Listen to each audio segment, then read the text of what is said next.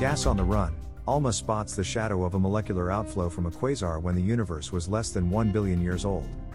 A quasar is a compact region powered by a supermassive black hole located in the center of a massive galaxy. They are extremely luminous, with a point like appearance similar to stars, and are extremely distant from Earth. Owing to their distance and brightness, they provide a peek into conditions of the early universe, when it was less than 1 billion years old. A team of researchers led by Assistant Professor Dragan Salak at Hokkaido University, Assistant Professor Takuya Hashimoto at the University of Tsukuba, and Professor Akio Inoue at Waseda University, has discovered the first evidence of suppression of star formation driven by an outflow of molecular gas in a quasar host galaxy in the early universe. Their findings, based on observations they made using the Atacama Large Millimeter Submillimeter Array, ALMA, in Chile, were published in the Astrophysical Journal. Molecular gas is vital to the formation of stars. As the primary fuel of star formation, the ubiquity and high concentrations of molecular gas within a galaxy would lead to a vast number of stars being formed.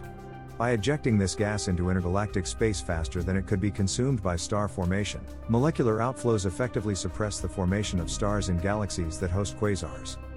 Theoretical work suggests that molecular gas outflows play an important role in the formation and evolution of galaxies from an early age because they can regulate star formation. Salak explains. Quasars are especially energetic sources, so we expected that they may be able to generate powerful outflows. The quasar the researchers observed, J20540005, has a very high redshift, it and the Earth are apparently moving away from each other very fast. J2054-0005 is one of the brightest quasars in the distant universe, so we decided to target this object as an excellent candidate to study powerful outflows. Hashimoto says. The researchers used ALMA to observe the outflow of molecular gas from the quasar. As the only telescope in the world that has the sensitivity and frequency coverage to detect molecular gas outflows in the early universe, ALMA was key to the study. Speaking about the method used in the study, Salak comments the outflowing molecular OH gas was discovered in absorption.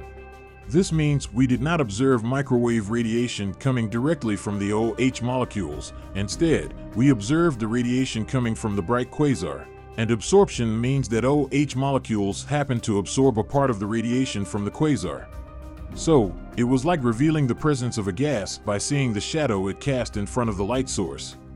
The findings from this study are the first strong evidence that powerful molecular gas outflows from quasar host galaxies exist and impact galaxy evolution at the early cosmic age. Molecular gas is a very important constituent of galaxies because it is the fuel for star formation. Salak concludes. Our findings show that quasars are capable of suppressing star formation in their host galaxies by ejecting molecular gas into intergalactic space.